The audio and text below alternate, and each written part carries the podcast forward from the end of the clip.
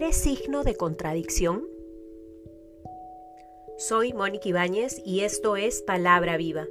En el nombre del Padre, del Hijo, del Espíritu Santo. Amén.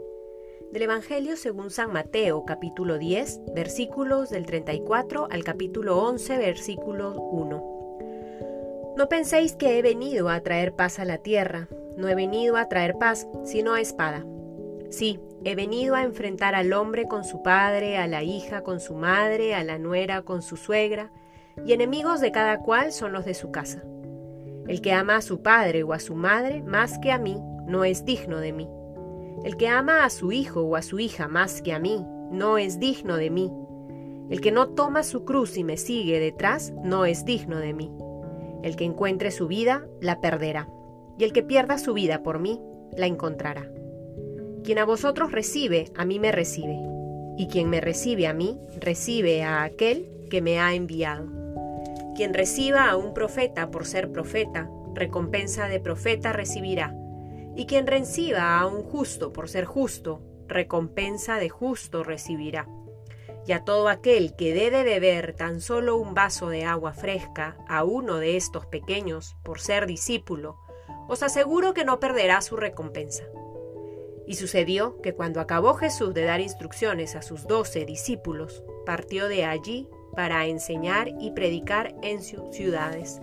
Palabra del Señor.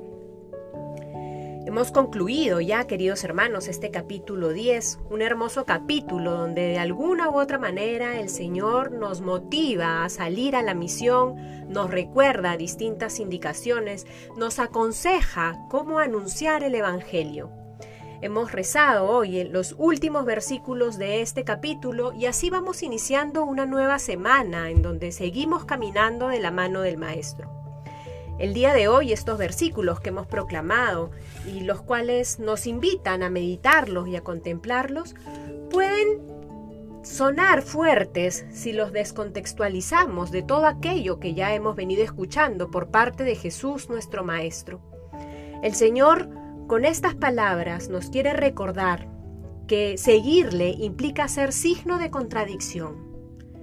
Implica renunciar a muchas cosas para seguirlo. Implica recordar en todo momento que nuestra vida es instrumento para acercar a aquel que nos ha enviado. Es importante atesorar estas palabras en nuestro corazón para, que, para vivirlas de manera coherente y con mucha radicalidad y parresía.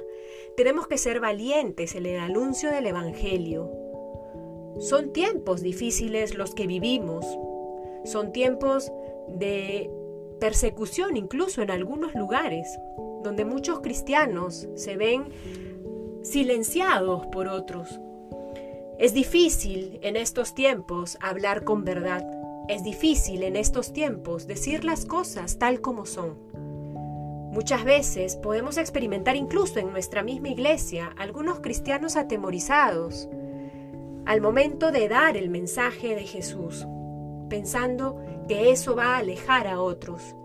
El Señor nos invita a ser radicales con su palabra, a vivir la caridad, a vivir el amor, a ser compasivos y misericordiosos, pero sin renunciar a aquel tesoro que Él nos ha mostrado, que es su Evangelio. El Señor nos invita a vivir el amor de manera auténtica, y esta autenticidad en el amor implica acoger su palabra y hacer la vida. El Señor no ha venido por justos, ha venido por pecadores, y su palabra y su anuncio invita a la conversión. Nuestra vida tiene que ser testimonio de que cuando acogemos a Jesús en nuestro corazón, es Él quien convierte nuestra vida. Es Él quien nos hace capaces de renunciar a todo aquello para que nos impide seguirlo de manera plena. Es Él quien nos da la gracia para ser signos de contradicción en este mundo que muchas veces vive en tinieblas y necesita luz, necesita ser iluminado. Los cristianos en este día entonces somos invitados a acoger su palabra y hacer la vida acercar su amor a todas las personas.